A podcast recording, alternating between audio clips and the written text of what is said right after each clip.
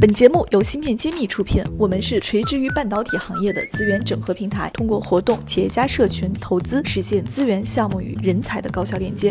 关注芯片揭秘公众号，我们与你共创国潮新生态。新年新气象，继芯片揭秘后，茄子会知识解密团队再次重磅出击，全新打造免费税法栏目“税眼看新闻”。这里有最专业的新政解读，最前沿的税法要闻。现在点击“芯片揭秘”主播页面，或者直接搜索专辑“税眼看新闻”即可收听，更有三十九个经典案例的进阶课程——税法故事会等着你。想了解更多，请添加文中客服微信号，入税法专属社群。大家好，今天我们有一位新的嘉宾到我们芯片揭秘录音棚来做客，是我们爱心学院第五期的学员，同时他也是上海提牛机电设备有限公司的副总经理葛总。其实我们在这里，因为他是我们的爱心学员，我们暂且称为他葛同学。嗯，对，葛同学是一个非常有特殊标签性的人物。为什么？我这里先卖一个关子，我们最近一直在谈国产替代中国芯。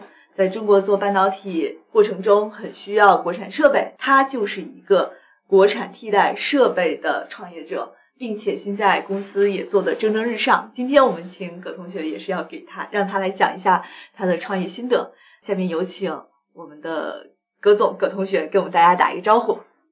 啊哈喽，大家好，我是葛林武，呃，来自上海提牛机电设备有限公司。OK，然后今天我们第二个嘉宾还是我们依旧一如既往支持我们的谢志峰谢院长。哎，各位听友好。好的，那我下面想先跟我们的葛同学聊一聊，什么样的一个机缘巧合让你能当年选择进入半导体行业？因为我觉得这个领域是一个非常非常技术性的。嗯。本身我学专业不是这个方面的哦，你专业还不是半导体行业。对，偶然的机会呢，就是进入了这个半导体行业，正好是中芯国际刚建厂那个时期，正好呢就说是，呃，有一些钱呢就是带入这个行业，那也刚开始呢也是这个叫呃试着做的心态，呃，其实慢慢的就发现都喜欢上这个行业。哎，我我印象中这个和我们院长应该是之间是有一些交流的。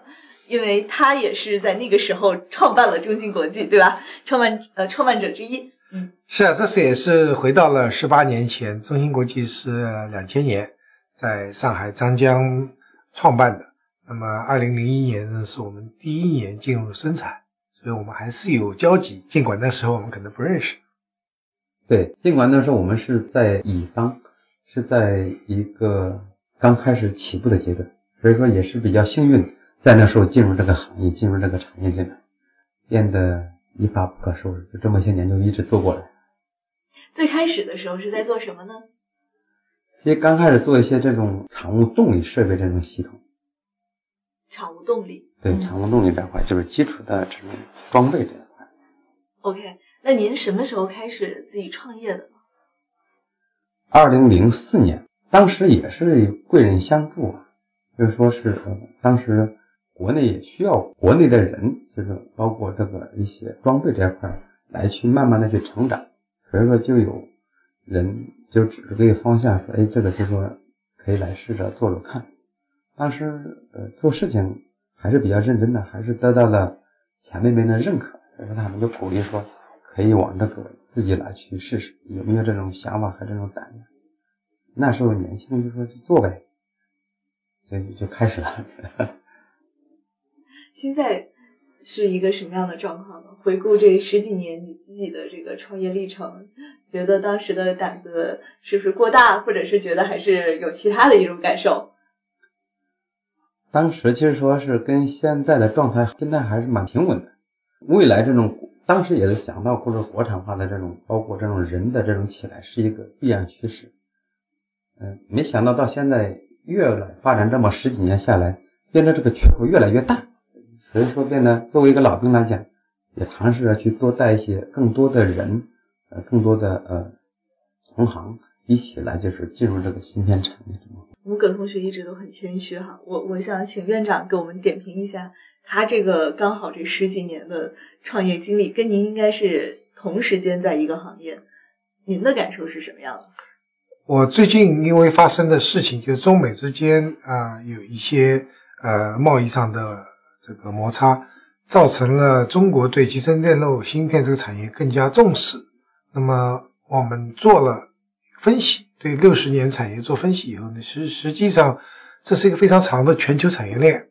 那么在中国大陆地区呢，是两个方向，一个是材料、基础材料，还有就是我们的设备呢是相对更加薄弱。那么进入这个行业，呃，零五进入这个设备这行业呢是非常适合的，但这是一个苦活，是长期的，没有短平快。那十多年坚持下来呢，确实有成果，但是要看到中国整整体的材料和设备，因为市场太大了，发展太快了，我们在这方面投入是不够的。那么非常高兴零五能够在这方面有投入，那更重要的是能够唤起更多的呃从业者进入这个行业，因为光有晶圆制造厂是不够的，因为晶圆制造厂是核心，要有承上启下。那么我们材料、设备甚至工具都是很重要。芯片揭秘栏目组现将每期音频整理成文字，并在公众号发布。想获取文字版内容，请关注公众号“茄子会”，更多精彩等着你。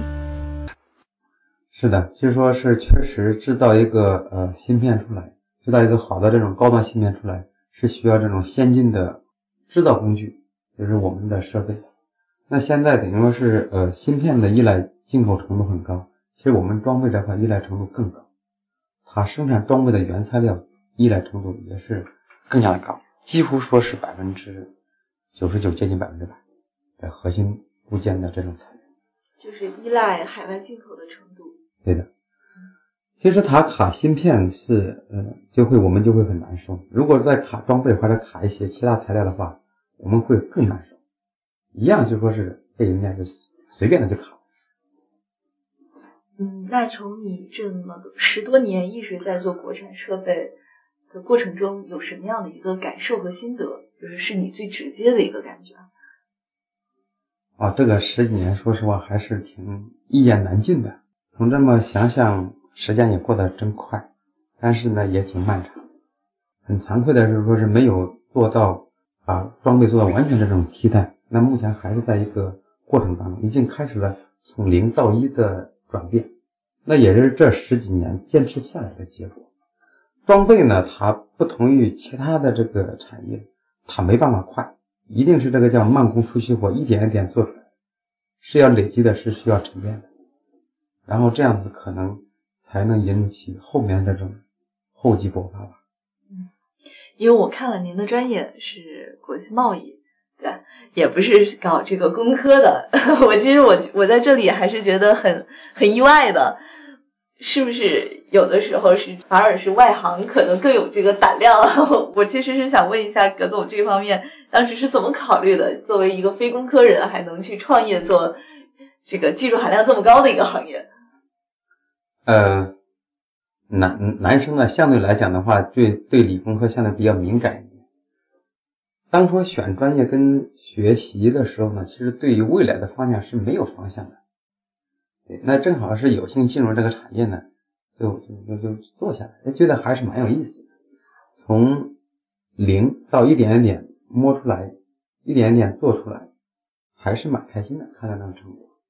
所以说，第一次做呃装备设备出来，整个从呃片子的投入，变成到这个达到目的工工艺的话，这种时间这种控制一个流程过程，还是很兴奋的，还是很有成就感。这个过程觉得孤独吗？嗯，耐得住孤独，才能看得了繁华。那说明还是很孤独的。那它是一个反复过程，是一个坚持的过程。就是没办法去浮躁。很多人为什么问我叫提牛？就是说，嗯，像牛一样坚韧，对，埋头默默的拉。第二个图个吉利，就是牛气。未来上市也是大牛股。是，希望是个大牛股。我们也期待，呃，继续努力，能够尽早做到上市，或者是有更大的发展。对，因为今天我们请葛总来讲，他是一个很谨慎的人，说。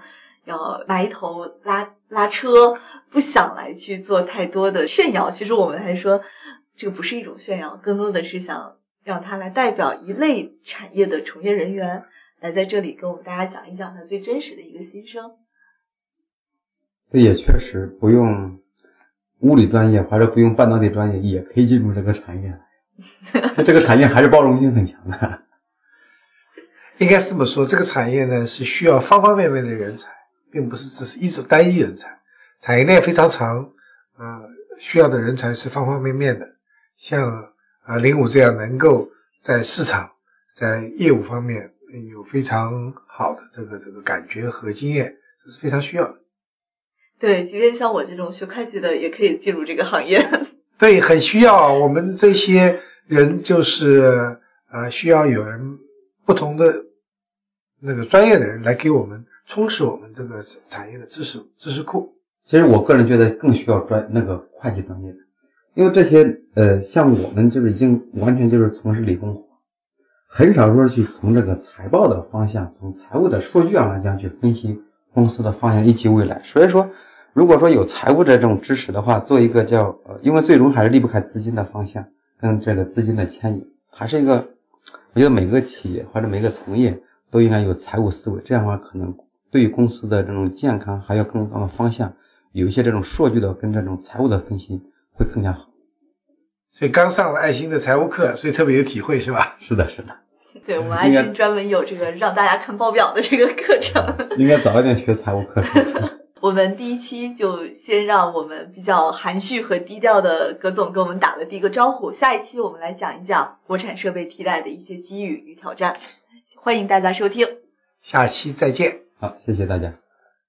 感谢大家收听《芯片揭秘》，更多精彩内容请关注公众号“茄子会”。我是谢志峰，我在《芯片揭秘》等着你。